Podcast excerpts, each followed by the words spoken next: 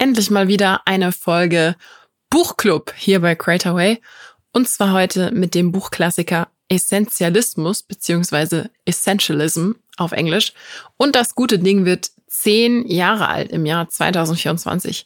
Als ich das festgestellt habe, bin ich im Prinzip fast hinten runtergekippt, weil ich noch ganz genau weiß, als das rausgekommen ist. Vor allem auch, ich sag mal so drei, vier Jahre nachdem das rausgekommen ist, glaube ich, hatte das so seinen größten Hype.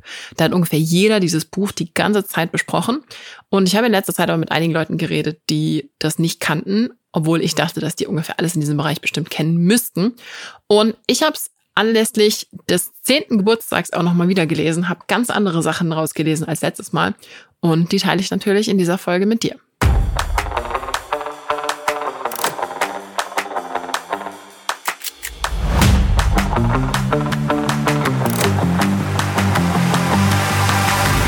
Du hörst den Creatorway Podcast mit mir, Victoria Weber.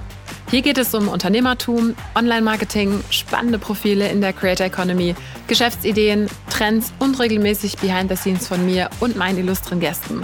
Schön, dass du zuhörst. Bevor wir jetzt mal in dieses Buch einsteigen, muss ich, glaube ich, erstmal sagen, was das Ding ist. Und ähm, also, wie gesagt, es ist ein Buch, was in Unternehmerkreisen ziemlich gehypt wurde von Greg mit McCune, ich hoffe, das spreche ich richtig aus, das ist McCune quasi. Schwierig, schwieriger Nachname.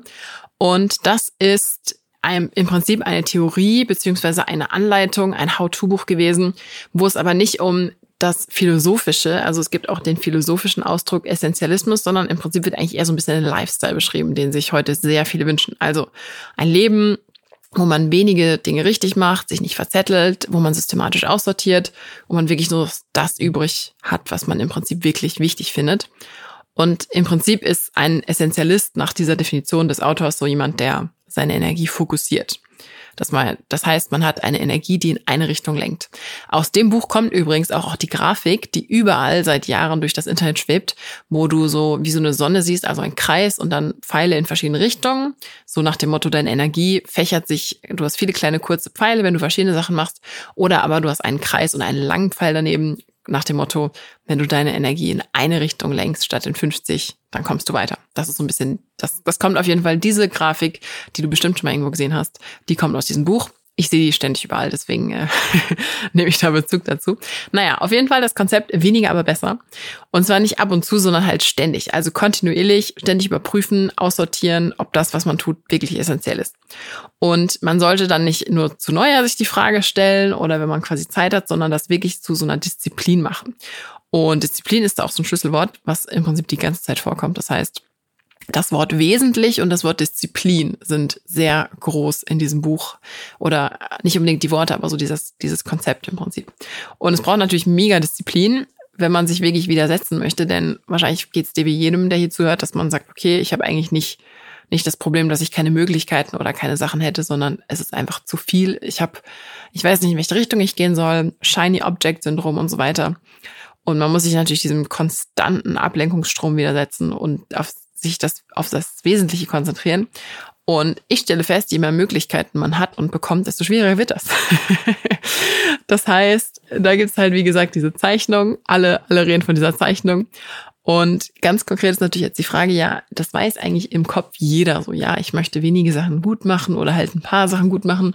Wie kann ich das in den Alltag integrieren? Und deswegen habe ich jetzt mal fünf Sachen daraus gesucht, die ich mit dir teilen möchte, die ich ganz spannend finde und die dir vielleicht auch helfen können, das für dich mitzunehmen, weil das in meiner Welt immer so schwierig ist, so ein Buch dann auch anzuwenden. Also, dass man, dass man das liest und man fühlt sich so inspiriert und denkt sich so, ja.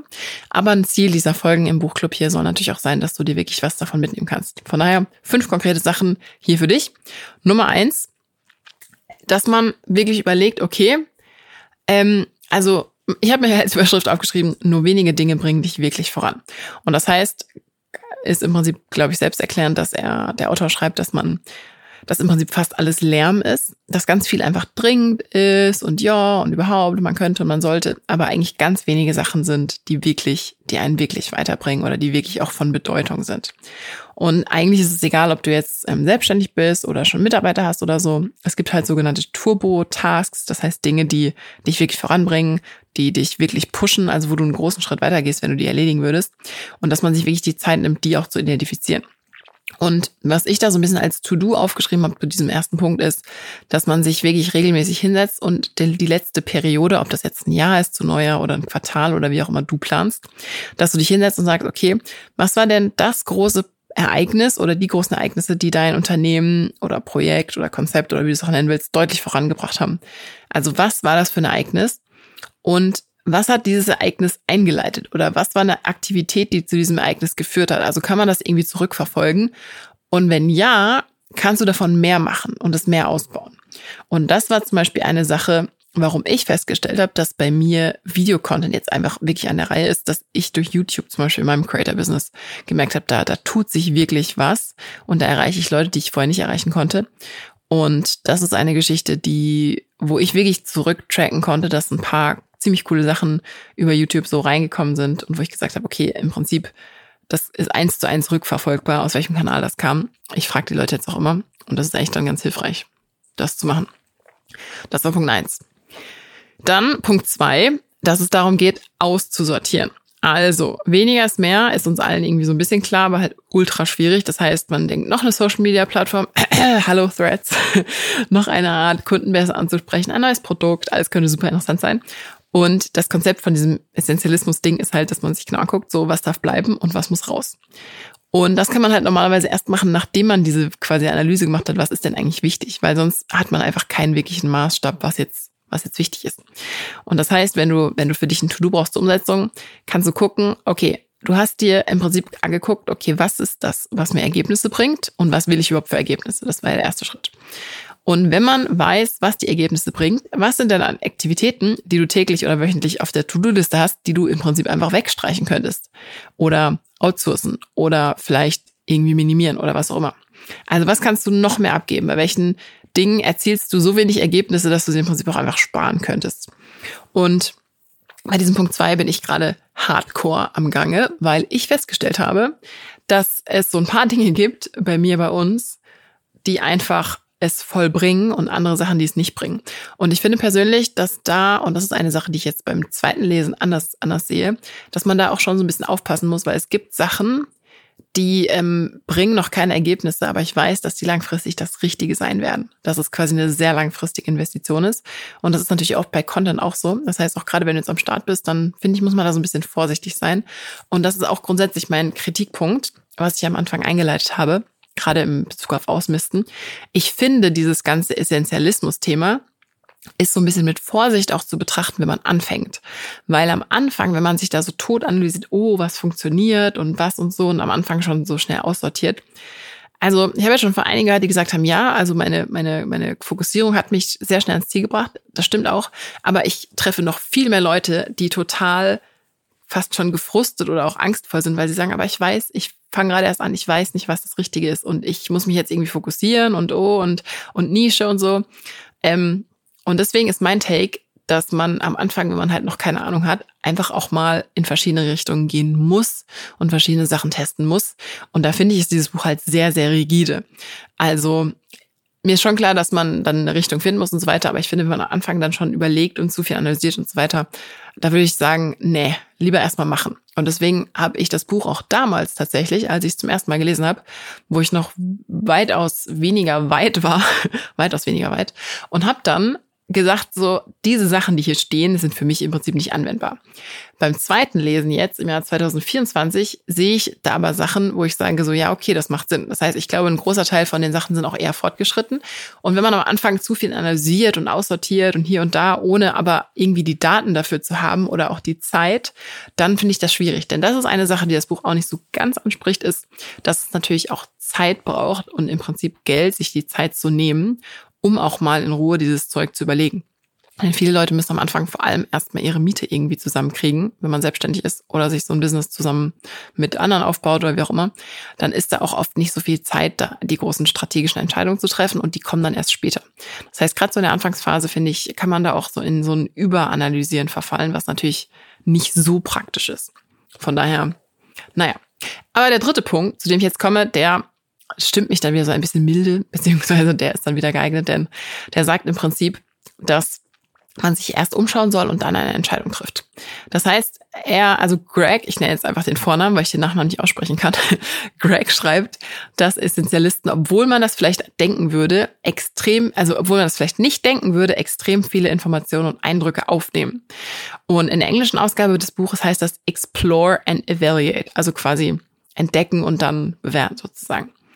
Und das ist aber ein ganz klarer Unterschied zu Explore und fang mit allem einfach mal direkt an.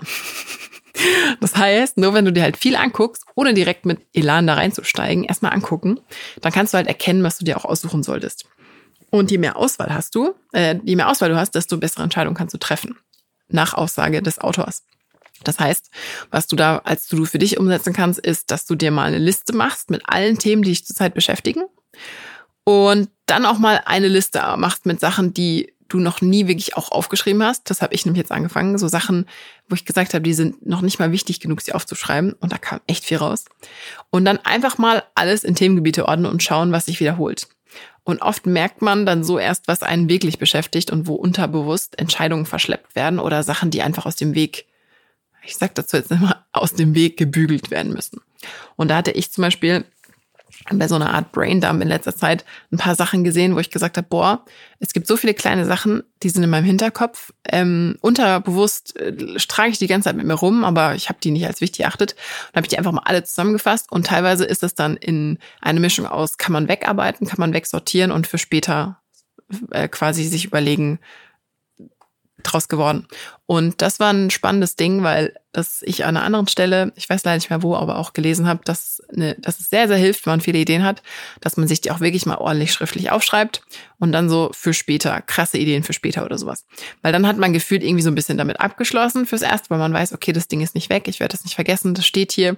Man kann sich schon alle Details und Unterpunkte dazu aufschreiben und dann aber erstmal wegsortieren, weil man dann nicht sofort damit anfängt. Und das ist natürlich sehr, sehr, sehr hilfreich. Dann Punkt 4 aus dem Buch. Halte die richtige Reihenfolge ein. Und zwar ist die Reihenfolge, die in dem Buch gezeigt wird, Nummer eins, explore and evaluate, also erstmal quasi alles angucken, dann eliminieren und dann executen, also quasi das Ding ausführen. Und wenn man zum Beispiel dazu neigt, jetzt morgens so direkt loszulegen und dann so ein bisschen E-Mails anzugucken und dann so tüdelü, dann ist da halt so ein bisschen Verbesserungsbedarf. Und ich glaube, das hat jeder in einem gewissen Maße. Und dieses Execute dürfte normalerweise nach diesem System halt erst am Ende stehen. Und die allermeisten Leute lassen eigentlich die Schritte davor weg und executen einfach irgendwelches Zeug und rennen halt in acht Richtungen. Und da kann ich mich selber im Alltag auch nicht jeden Tag von freisprechen. Aber dieses Buch hat mich auch noch mal so ein bisschen zurechtgerüttelt in der, im Sinne von, gibt es Bereiche, also ich weiß, dass es nicht in allen Bereichen funktioniert, aber gibt es nicht, also To-Do, gibt es nicht Bereiche, in denen ich mehr Essentialist werden möchte? Und bei mir gab es da ganz, ganz, ganz klare Bereiche in meinem Business, wo ich gesagt habe, wir sind in einigen Bereichen schon sehr, sehr gut. Also wir haben bestimmte Marketingkanäle im Griff und so weiter und so fort. Es gibt manche Bereiche, wo ich gemerkt habe, ui, ui, ui, ui, ui. Also wenn sich das jemand angucken würde, der mein Chef wäre, da wäre aber erstmal sofort hier Krisengespräch. Und diese Sachen muss ich natürlich selber erkennen. Und, und da habe ich dann für mich festgelegt, in diesen Bereichen möchten wir Essentialist werden. Das heißt, da muss einfach weggestrichen werden. Und da guckt man sich natürlich dann an, welche Projekte hat man am Laufen, welche Teile des Unternehmens müssen aufgeräumt werden und dann halt erst gucken, dass man zur Eliminierung und zum quasi Umsetzen geht. Und das ist eine Sache, da braucht man einfach Zeit dafür. Und da will ich wiederum darauf hinweisen, dass das auch echt dann eine fortgeschrittene Sache ist, dass man auch wirklich sich die Zeit nehmen kann, dass man vielleicht schon Leute haben, die hat, die einem helfen oder dass man halt genug Puffer hat, dass man sich auch mal ein paar Wochen oder auch Tage oder manche Leute sogar Monate freinehmen, um diese Sachen wirklich auch strategisch sich anzugucken. Und dann Punkt 5, den ich notiert habe, der mich sehr betrübt, der heißt, du kannst nicht alles haben und, und zwar alles in, Anführung, in, in Klammern gleichzeitig. Also du kannst nicht alles gleichzeitig haben. Beziehungsweise Unternehmen. Also du kannst nicht sofort einen großen Kundenstamm aufbauen, mehrere Social-Media-Kanäle in Top-Qualität mit vielen Followern, gut funktionierenden Kundenservice, breite Produktpalette. Also es geht einfach nicht alles gleichzeitig. Und die meisten Leute bauen das nach so Sequenzen quasi auf. Das heißt, so kann man das machen. Und man kann natürlich alles aufbauen, aber die meisten Leute inklusive mir selbst unterschätzen halt, wie lange alles dauert. Gefühlt dauert immer alles irgendwie zwei oder dreimal so lang. Es gibt so ein paar Realisten, habe ich festgestellt, aber das sind typischerweise nicht die Creator-Menschen. also wenn du hier zuhörst und denkst so, hey, kein Problem, ich habe immer voll im Griff, wie lange Sachen dauern, ja Mann, dann klopft auf die Schulter, weil damit bist du ein ganz, ganz seltenes Exemplar. und äh, zählst, glaube ich, nicht zum Durchschnitt dieser Hörer, aber finde ich sehr gut. Wenn du das kannst, dann äh, finde ich, find ich mega gut. Und am Ende des Tages ist halt immer die Frage, was kommt vor was? Also diese Priorität Nummer eins. Was ist das? Eins nach dem anderen. Also, also da muss man quasi eine Hausaufgabe machen. Was sind denn jetzt die wichtigsten Sachen? Das eine geht halt immer zulasten des anderen. Das heißt, man entscheidet, äh, auch wenn man zu allem Ja sagt, natürlich sich gegen Sachen. Und wenn man das mit den falschen Sachen macht, also mit den Ja-Sachen für falsche, unwichtige Dinge, dann wirft einen das wahrscheinlich beim Essentiellen um Monate zurück. Das heißt, To-Do für dich, wenn du dich mal hinsetzt und dein Unternehmen oder dein Creator-Business wie eine Pyramide oder so eine Treppe anguckst, dann mal so aufzumalen, was ist denn das Fundament? Also was sind die Bestandteile, auf denen alles aufbaut? Was sind die Basics, die laufen müssen? Und ich und diverse andere Leute, mit denen ich hier so regelmäßig rede, auch backstage, haben mir berichtet, dass es ein fortgeschrittenes Problem ist, dass man die Basics vergisst. Und das ist eine Geschichte, die ich persönlich sehr spannend fand. Vielleicht machen wir da noch mal eine extra Folge dazu, dass man vergisst, welche Basics wichtig sind und welche nicht. Denn es ist so, wenn man sich weiter bewegt, es gibt Sachen, die muss man fallen lassen. So nach dem Motto, was mich hierhin gebracht hat, wird mich nicht zum nächsten Schritt bringen. Ja. Aber es gibt auch Basics, die sind das Fundament und die halten den ganzen Laden. Und wenn man bei diesen Basics schludrig wird, dann kann man hinten so viel strampeln, wie man will, dann fällt das Ding vorne zusammen beziehungsweise unten, wenn man das als Pyramide oder als Treppe sich vor Augen führt. Und das ist eine Geschichte, da merkt man, dass man da nach ein paar Jahren hinkommt, dass man sagt so, okay, wir müssen, gerade auch bei so Wachstumsphasen oder so, man muss halt auch die ganzen Basics und das Fundament mitentwickeln. Das heißt, wenn man ein Fundament hat für ein Holzhaus und man baut da so einen fetten Steinpalast drauf mit so 80 Stockwerken, dann sollte man mal vorher das Fundament nachbessern, damit das Ding nicht zusammenkracht. Ich weiß, mega Metapher. okay, es war jetzt ein bisschen schlecht. Naja, aber auf jeden Fall weißt du, was ich meine. Auf jeden Fall mega wichtig. Was sind bei dir die Basics, die laufen müssen? Sind die solide aufgestellt? Und wenn nicht, dann halt dort anfangen, bevor man an höhere Ebene oder Stockwerke geht, um jetzt bei diesem Bild zu bleiben. Und das ist eine Sache, die ich persönlich sehr schwierig finde, weil man ist ja, wenn es irgendwann in einem bestimmten Bereich läuft, denkt man so, oh, dann könnte man das machen und das und das. Und dieses, das solide Fundament nachzubauen und zu quasi verdichten, ist halt sehr unsexy und den meisten Unternehmertypen so gar nicht geheuer. Deswegen ist das dann oft auch der Schritt, wenn man wirklich so sehr wächst, dass dann da Leute sich auch andere dazu holen. Also, weil dann oft diejenigen, die so die Ideen und die Visionen und so weiter haben, das ist einfach nicht so deren Style. also solide Sachen mit Fundament, bäh. so denken halt viele von denen. Und da muss man halt mega aufpassen, dass man halt nicht auf so einem auf so einem wackeligen Ding das Ganze baut. Aber naja, ich hoffe, dass du auf jeden Fall was daraus mitgenommen hast, egal ob du jetzt gerade eher neu dabei bist oder auch fortgeschritten bist. Wie gesagt, ich finde das Buch echt spannend. Ich habe das in zwei komplett unterschiedlichen Phasen sozusagen gelesen. Und jetzt gerade bin ich eher in der Phase, wo ich auch gerade den Sinn darin erkenne, Sachen wegzulassen, weil wir einfach im Laufe der Jahre auch ein paar verschiedene Sachen aufgebaut haben und vielleicht auch ein paar zu viele Projekte in verschiedene Richtungen, wo man einfach sagen muss, ja, wenn man sich jetzt mal ganz, ganz ehrlich vor Augen führt, was man alles hier für Kursgeschichten hat, was man für Sachen hat, dann muss man da auch wieder ein bisschen so ähm, Frühjahrsputz machen, beziehungsweise das alles wieder zurechtschnippeln. Und an dieser Stelle, wenn dich das interessiert, kann ich eine Folge empfehlen, und zwar mit Sophia Dai von Studio Umi, die berichtet hat, wie sie nach einer längeren Auszeit, ich glaube sechs Monate waren es, wie sie zum Beispiel ihr Kursbusiness umstrukturiert, wo sie meinte, dass es irgendwann noch ein Kurs hier hat sie gelauncht und noch ein Ding da. Und dann hat sie irgendwann überlegt, so, ho, wir müssen das Ding jetzt wieder erstmal restrukturieren und alles wieder ordentlich machen, damit auch das ganze Ding nicht darunter leidet oder auch zusammenbricht. Das ist eine sehr, sehr spannende Folge. Und ich glaube, dieses Thema wird sich auch in nächster Zeit so ein bisschen durchziehen, kann ich schon so hier vorab sagen, weil es mich sehr beschäftigt und wie ich festgestellt habe, auch viele Leute, die schon länger im Business sind, dass man sagt, okay, ich könnte in so viele Richtungen gehen. Hui. Und das ist natürlich am Anfang auch so, aber am Anfang hat man keine Daten. Das heißt, am Anfang muss man ganz oft irgendwie quasi so ein bisschen unwissend durch die Gegend gehen und einfach machen, machen, machen und erste, erste Erfahrungen sammeln. Aber wenn man die dann gesammelt hat, dann hilft es natürlich auch zurückzugucken und dieses grundsätzliche Konzept mit, dass man sich sehr, sehr, sehr viel anguckt, aber noch nicht so schnell entscheidet, sondern erstmal ganz, ganz, ganz lange abwägt, finde ich sehr cool, aber sehr inu, inu, unintuitiv, was aber bei mir dazu geführt hat, dass ich dieses Jahr gesagt habe, ich, also ich hatte zum Beispiel nicht so viel Zeit, Jahresplanung komplett ordentlich zu machen oder auch Quartalsplanung, habe einfach gesagt, im normalen, im letzten Jahr hätte ich dann einfach holla, hoppla irgendwas gemacht und gesagt, okay, die Zeit vergeht, wir müssen es jetzt machen. In diesem Jahr habe ich gesagt, nee, ähm, wir, wir machen jetzt einfach erstmal nicht irgendwelche wilden neuen Sachen, sondern erstmal angucken, dann im Notfall alles ein bisschen langsamer. Und wie gesagt, ich finde, dass aber in diesem Buch und auch in dieser ganzen Unterhaltung darüber immer oft verschwiegen wird, dass man sich das auch erst leisten kann, wenn man halt schon Projekte hat, wenn man schon Kunden hat, wenn das Ding schon ein bisschen läuft, weil sonst kann man sich das normalerweise gar nicht erlauben, erstmal ganz viele Sachen in Ruhe anzugucken. Da muss man einfach erstmal das quasi nehmen, was man kriegt. Und deswegen hat mir das damals irgendwie nicht so viel gesagt. Heute ein bisschen mehr. Und deswegen glaube ich, dass für jeden was dabei ist. Ich habe auch damals schon interessante Sachen daraus gelesen, als ich noch eher neu in dem ganzen Ding war. Und jetzt, wie gesagt, eine ganz andere Ebene. Ich hoffe, dass was für dich dabei ist. Und Schreib uns gerne. Wir haben unter der Folge, wenn du bei Spotify hörst, eine Umfrage, wo es darum geht, was du aus der Folge mitgenommen hast. Und wenn du es cool fandest, gib gerne eine Bewertung. Fünf Sterne ist das Optimum wo ich mich natürlich sehr freuen würde. Das ganz einfach in der App deiner Wahl. Und wir sprechen uns nächste Woche.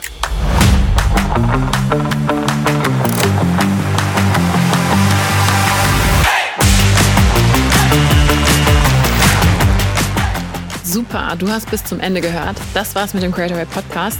Noch mehr Behind the Scenes und ein paar Sachen, die nicht alle kriegen, aber alle wollen, gibt's auf creatorway.de-newsletter. Bis zum nächsten Mal.